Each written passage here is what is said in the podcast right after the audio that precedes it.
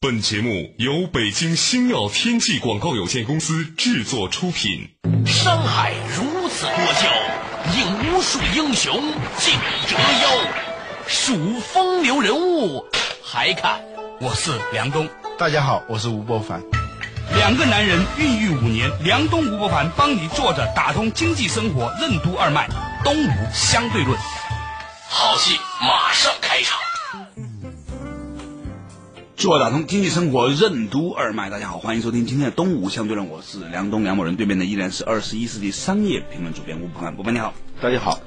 哎，话说呢，最近呢有一个很有意思的消息，嗯，说呢有一个文学青年，当年的文学青年黄怒波啊，嗯，在冰岛买了三百平方公里的地，嗯引起了国际性的轩然大波。嗯，金融时报啊，CNN 呐、那一百多家媒体啊，国外的媒体都争相报道这件事情，而且不是一次。金融时报它是今天发，明天发，各种各样的评论和猜想。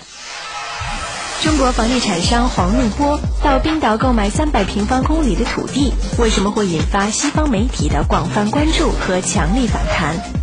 国际舆论对中国人到海外买地有哪些版本的猜测？把私人行为放到国际地缘政治中考量，为什么大多都会引发误解？黄怒波到冰岛当地主具有怎样的象征意义？这是曾经被迫割地赔款开商埠的中国人，转而开始海外圈地的标志吗？欢迎收听《东吴相对论》，本期话题：中国式地主。说起来，这个黄录波呢，我发现了一个过去中国经济的一个现象。嗯，曾几何时啊，七八十年代的时候呢，中国有一票啊文学青年。嗯，这票文学青年呢，有些是诗人，后来都消失了。然后你发现他在房地产界出现了。对比如说，我认为某种程度上来说，潘石屹和冯仑也是诗人的本质。对啊，王石本质上也是一个诗人。嗯啊。为什么呢？我以前想过这个事情，我后来发现呢，原来啊，做房地产呢，很能代表这种文学青年的一种梦想。嗯就是他们自己是最敏感的感受到了生活或者是说周遭居住环境的那种难堪。对所以呢，这个行业是聚集了最多文人的一个行业。嗯，一般的呢，诗写的好一点的人啊，嗯就跑去给那个房地产策划公司去写楼书、写文案，写的都怎么样的？啊想写诗，写过几首诗，甚至都没有发表过的啊或者是呃羞于给人看的，哎，他们就变成房地产开发商了，是吧？对对对。 这话吧，有点狠，只是个玩笑啊，各位，咱们嗯但这是个黄路朋友波有点例外，他是发表了很多诗的一个人，他对可不是说是一个爱好者。他跟我讲，他说他中学时候就开始写诗，嗯他本名叫黄玉平，他在中学时候学的诗呢是马雅科夫斯基的那种阶梯诗、啊，嗯你啊在哪儿 对，在不 在？ 对，我的心里是这 样的，一横一长啊，对对，这个也像盖房子似的，对对对很有结构感的。 这个容积率其实也是很高的，是吧？那个你写写一部长篇小说，那个容积率太费事儿了嘛。对不对，像当年我也曾经高中的时候也没有钱呢，后来发现呢，在报纸上发个小豆腐块文章是个名利双收的事情。基本上来说，在一九九五年的时候，我在一个广州的青年报社发表一首诗作，还有五十块钱到八十块钱的稿费，哇你太厉害了可以了，你知道吧？那个时候。你比方英东厉害多了。方英东说他总共发表了五首诗，得过三十五元稿费。他走他专业诗刊的那种地方，嗯那种地方呢投稿率比较高啊，所以呢录取率比较低，所以呢给的稿费也比较少。嗯像我们那个地方呢，我后来钻窍门，那个时候没有零花钱嘛，主要呢靠写诗在那个报纸上发。嗯 就是说你会发现呢，其实呢，古龙为什么他的书啊，嗯，是可以久仰久仰，然后翻篇儿吧，是吧？嗯一夜，然后句号，然后马上又是嗯谁不醉呢？又句号是吧？嗯这个世界只有两种人不会说谎。一种是哑巴，另外一种就是死人，是吧嗯？那为什么这样做呢？实际上都是为稿费而言。这种新起一行的时候呢，就 像你说的容积率比较低， 写个一两百个字就挺大一版了。一不留神，我发现好多人就泄露出年轻时候写过诗。 啊你知道今天我又发现一个。 哎呀，榴莲呐、 哎，就说回黄录波，对诗人黄录波呢，就是这一次在冰岛买下三百公里的大房地产开发商。就是啊他买下这三百平方公里的土地啊，得到了一个副产品，嗯就是一夜之间，全世界都知道中国有一个房地产商人叫叫黄禄禄波，什么王石啊、冯仑，人外国人都不知道。这王石还要去哈佛留学，搞半天，那么国外也不知道。这因为他作为一个符号。放到这样一个特定的坐标系里头，它一下子就显出非同寻常的一个意义。这就是黄禄波他本身引发的这种反应吧，嗯，他自己完全没有意识到的。有人跟他算了一下，说现在目前的在各大全世界这种顶级媒体上的，按版面呐、时间啊，那么一算下来。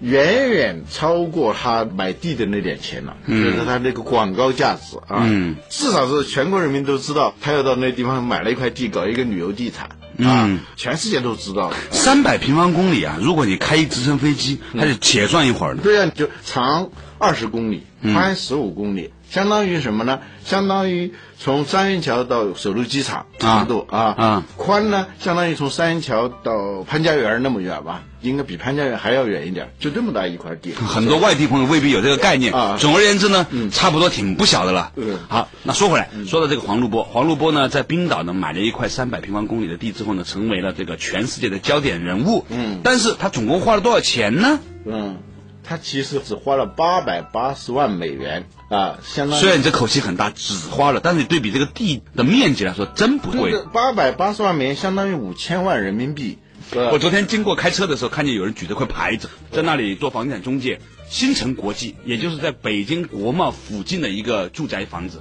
一百多平米，要一千多万人民币，嗯就是五千多万人民币，就八百八十万美元呢，才四套半，对，一百多平米的房子，对在北京，对在冰岛买了三百平方公里。所以这个钱呢，就看你花在哪儿了。关键是你花在那么一个地方，首先地大，第二呢是它的国际影响，它所代表的那个含义，它是一个转折点，在某种程度上说，为什么呢中国人到国外去买这么大的一块地。这个以前啊，我们都是招商引资嘛，我们中国改革开放嘛，对，都是别圈们的对，圈我们的地，哎，现在倒过来了，我们去圈别人的地。听起来好像很解恨，但是实际上这个事儿呢，嗯可远远不是那么简单。据说呢，在这个国际媒体上啊，嗯引发的种种揣测、阴谋论者、间谍论嗯者，是吧？很多，甚至我听说呢，有一些媒体呢就揣测呢，这是不是中国政府下的一盘很大的国际棋呢？一旦你把一个很私人的行为，嗯，放到一个国际地缘政治的那种背景当中啊，嗯，那你可以就无限解读了。嗯，有人说中国买这么大一块地，而且在寒带，在呃北极圈里面对，就，冰岛呢，好多土地啊，它是在北极圈里头的。对有一个深水港，那个深水港呢，就特别适合于停泊那个军舰啊什么的。哦是吧？所以有的媒体说怀疑中国指使黄禄波去那儿买这块地，准备在那儿建立军事基地。然后三百平方公里，那的确是可以建一个军事基地，啊那个驻扎不少军队啊。对，有人说这中国是为了应对全球气候变暖 以后， 呃在那一块地啊，那变过来解冻了，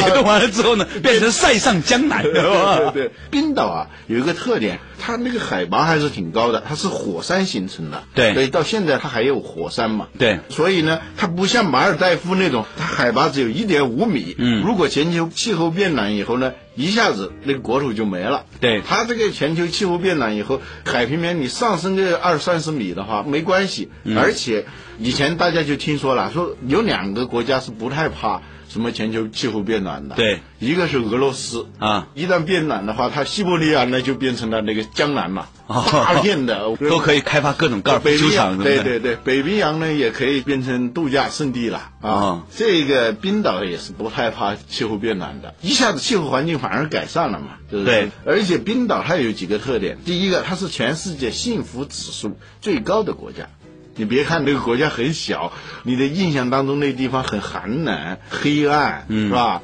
极昼极夜的对那种感觉，很多地方是荒漠。但是冰岛人是世界上幸福指数最高的人，嗯，吃深海鱼油比较多，不太容易哦，他得们高血压嗯、哦、、他心们肌吃梗的这塞。嗯个金鱼啊、海豹啊，还有它的矿产资源也很丰富。嗯，最重要的，它只有三十二万人口。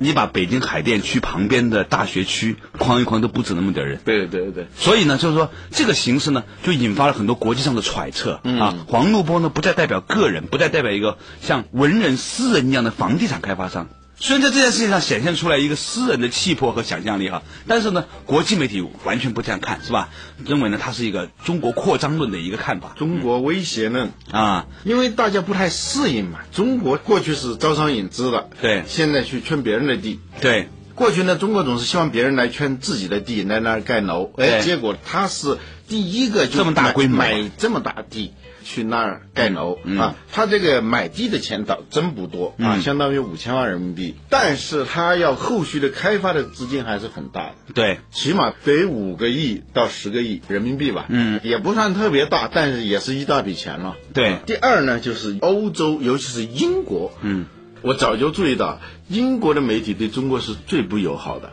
我他们比较看刻薄一点哈。比较刻薄，我揣摩那个心理。嗯，比如说德国，嗯，法国，他对中国啊那个敌意比较少，因为过去啊他在中国的殖民地很少，是吧？德国就是在青岛附近青岛青岛就那么一点点，严格的说还不能算，说实话。法国就没有，嗯，顶多有一点租界什么的。但英国呢，我们中国所谓的半殖民地，在某种程度上，谁来殖民啊？主要是英国人来殖民。香港是他占的，是吧？对还有很多其他的地方，他不太习惯于中国强大，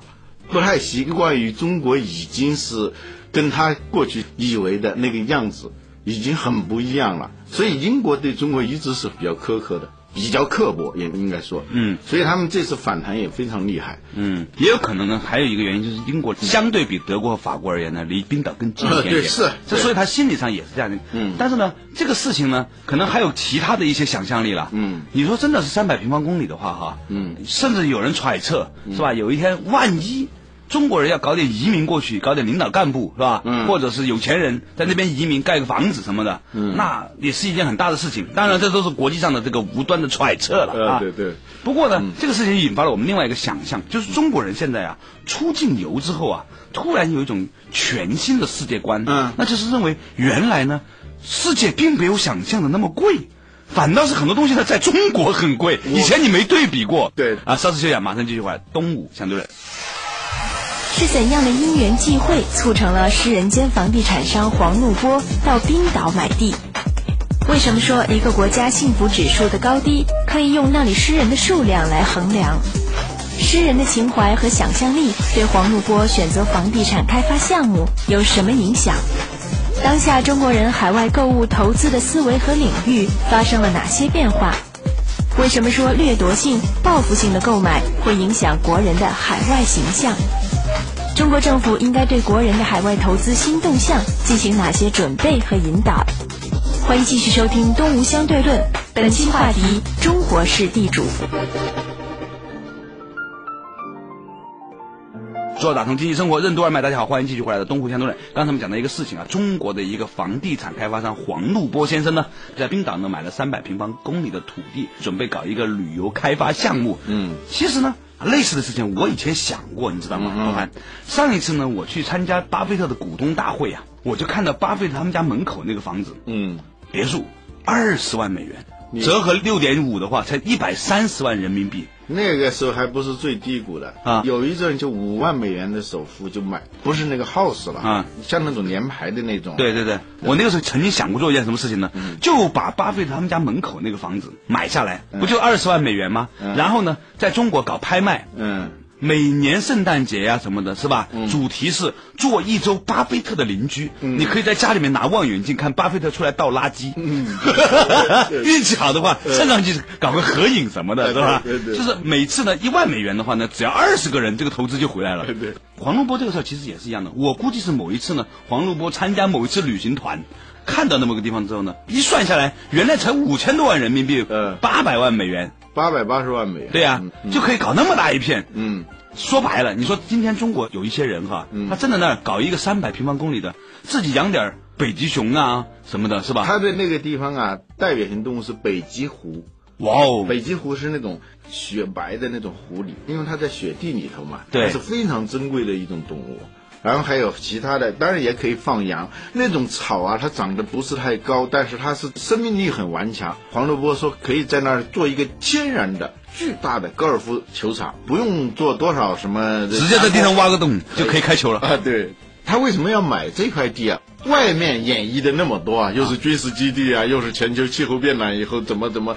作为一个像二战略零地一二电影里头说一个逃生的地方啊等等。你可以去做各种各样的想象，你像那网上接龙似的，某人买了一块地，他目的是什么？全世界的一百多家媒体就在那接龙，想象呃，他是为了干什么？实际上特别简单，所以有时候啊，被过度诠释的一些现象背后其实是非常简单的一个事儿。嗯，这个事儿呢，它有很多的个人的原因。黄录波呢是一个诗人啊，我刚才说了，他叫黄玉平，他写诗呢在中学很有名，大家给他外号就叫黄诗人。嗯，喊错了就是黄诗人是吧？呃，后来呢，他就上了北京大学。嗯，在北京大学当然了，就是写诗嘛，中文系更加得心应手。啊，对，那种环境里头嘛，如鱼得水，所以呢，诗就写的越来越多，而且呢，各个大学一直到现在都还有这种规矩，就是中文系的学生要跟外国留学生陪住，成绩比较好的会跟外国留学生住一个房间，对，呃彼此交流啊。彼此交流，让他们学汉语嘛，啊啊啊他呢就被我分配我到我一大学的时候最大的梦想就是找一个美国女朋友，是 吧？一举两得啊，把英语还学了。后来呢，啊后来也没什么机 会。正好分配跟他同住的呢那个人是一个冰岛的小伙子啊。啊，冰岛的小伙子呢，回国以后很快就结婚，生了一个孩子。嗯，他娶的这个老婆啊，还真是大有作为啊，嗯，是梅克雅维克市的市长，就是他的首都的市长。啊哦哟，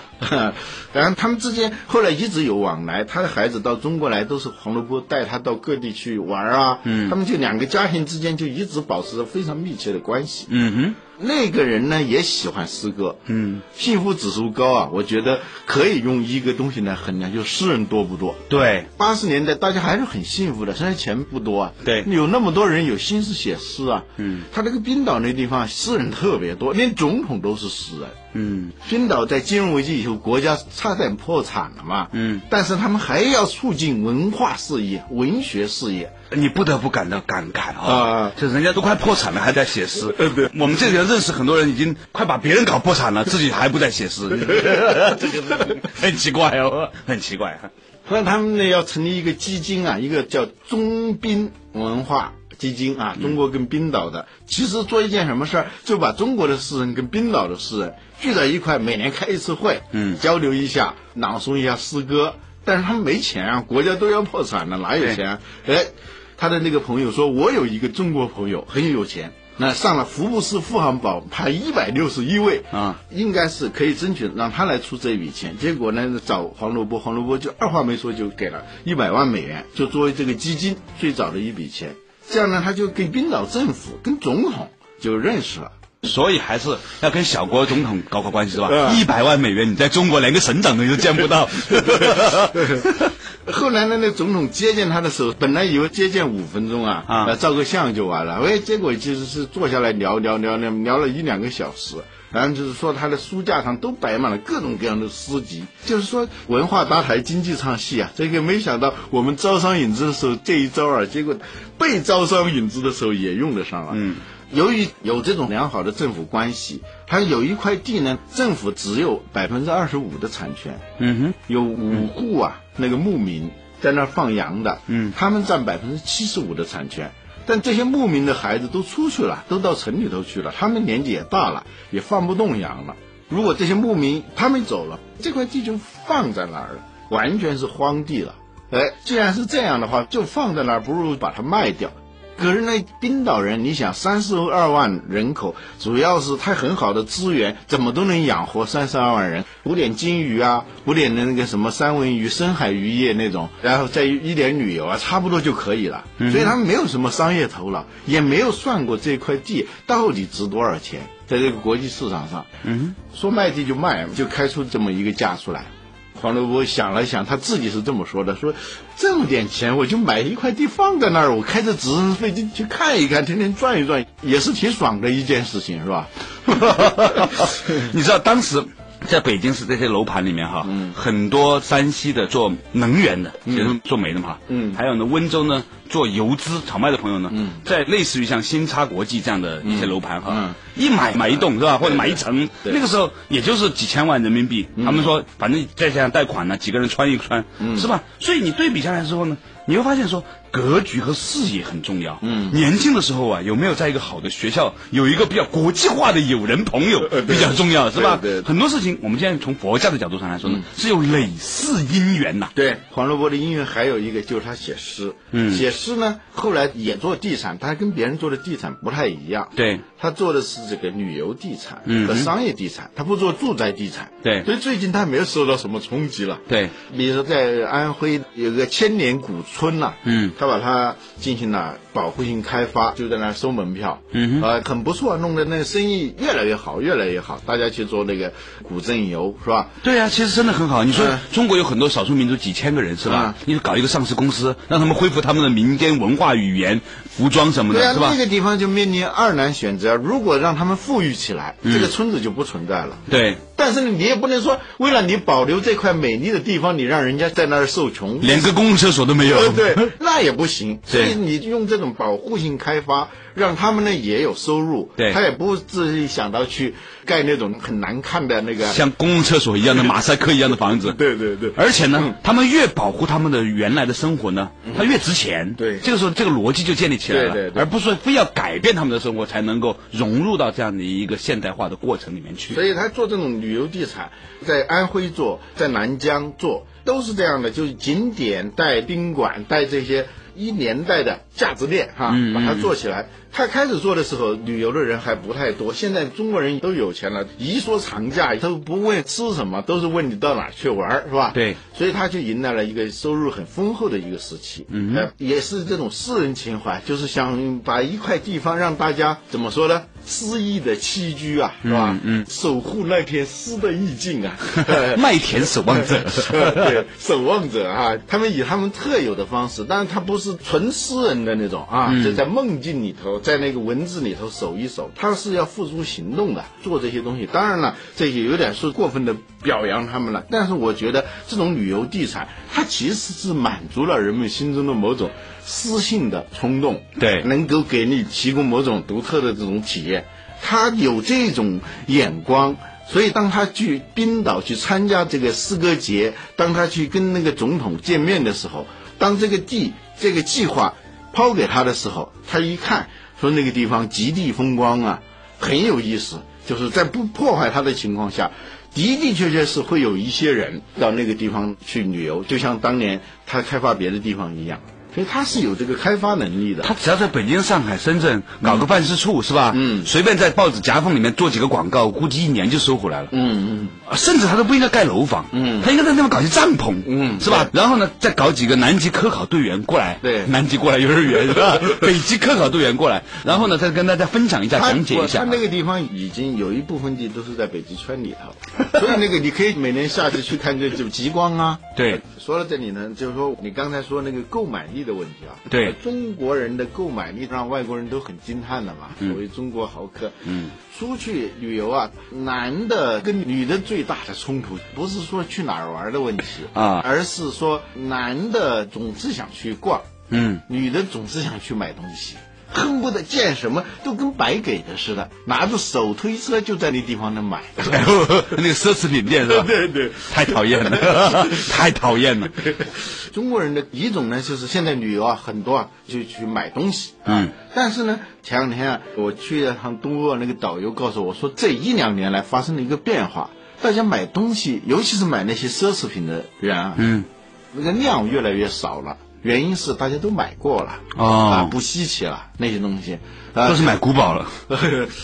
就是想着买房子，你们说的没错。嗯，现在都是要看看哪儿城堡可不可以买下来，哪儿有没有一块地，都是这样一种思维了。再一个呢，就是说要寻找一种真的是非物质的那种体验。而且大家出去买地吧，都问一个问题：永久产权吗？对，在 CBD 地区买地啊，那还是七十年产权，很可能没有。但是呢，在那个地方是永久产权嘛。嗯，或者九百九十九年。嗯，当历史都快淹没的时候，是吧？你那个地还没淹没呢。嗯对不这个事情呢，我觉得背后呢，让我想起了当年哦，日本人嗯一模一样嗯，然后大家都知道结果后来变成什么样。那个时候日本人跑到华尔街嗯，不要说买这个公司的股票，直接说连公司带这栋楼一起买呀。当时日本有一句口号，我们可以买下美国，就是那种气焰嘛，嗯啊，很嚣张的那时候，嗯，美国人很害怕。现在你知道，国外又开始出现什么中国威胁呢？他们一个特别直观的感受就是，中国人越来越有钱，啊，会不会把我们给买下来？就这样一种感觉，所以他才引发了这种西方媒体的一致的那种非常强烈的反弹。嗯，但是我们后来看到，钱是一方面，德是另外一方面。嗯啊，不是说去买东西的人就没有德，嗯而是说，如果你有钱，你去买了，你如何与在地的这种文化和生态进行和谐的对接？嗯，很恐怖的地方在于，当我们以一种我有钱了，然后呢一种报复性的自尊，我们称之为叫那报呃报复性复性的购买吧，掠夺性的报复性的那种消费购买对这种心态，这是有点可怕的。其实对，其实我觉得会伤害到一些非常重要的东西。嗯这个东西包括了人们对整个这个国家和民族的人的看法。嗯这一点是很可怕的。嗯，说回来就是说黄龙波买地这个事情，嗯，目前能不能买下来还是两说的，对还要层层审批嘛。对首先我们国家同意不同意？冰岛政府啊因为引起这么大的轩然大波了嘛，嗯，冰岛政府他也要面对民意，让民意同意才可能让他还有一些买国际压力，是吧？啊，对，这种交易呢，最后能不能成交还是个问题，但是它已经成为一个事件。说到这个地方呢，我就觉得，随着越来越多的中国本来的公司或者中国政府，包括中国的央企、国企，还有中国公民，在全球购买的不动产啊、以及矿产等等这种资源，嗯，多了以后，这有一个问题，嗯，就是这些财产你如何保护他们的合法性和他的权利，因为它很分散。那个时候呢，就不是个人的问题了。如果引发了一些争端之后，中国政府将会扮演一个什么样的角色？你想想看，它其实会是引发一系列可以想象得到的展望。嗯，随着中国到全世界购买一些资源、一些矿产，是吧？嗯一些资源性的公司，比如说石油公司，甚至买一块油田等等。因为我们人多地少嘛，嗯，我们肯定要购买自己缺少的这些资源。对，但是呢，目前在这样做的过程当中啊，首先第一个，你肯定会面对反弹，面对对这个国际社会的反弹。像近代史上，一百多年前是割地赔款开商铺，是吧？对。而我们现在呢，就去买地了，它跟买一台设备、买多少产品，那个象征意义是完全不一样的。对我在今天节目结束之前呢，呃也特别呢放下了一个对未来的悬念。万一有一天中国的公民和中国的企业在海外购置大宗不动产的时候出现纠纷的时候，嗯，中国政府如何保障这个权利？嗯这其实是需要经验和智慧和一些。整个国际社会的一个配合嗯的，所以这个事情呢，我觉得呢也一定会引发中国政府的一个思考。好了，感谢大家收听今天的《动物相对论》，我们下一期同时见，再见。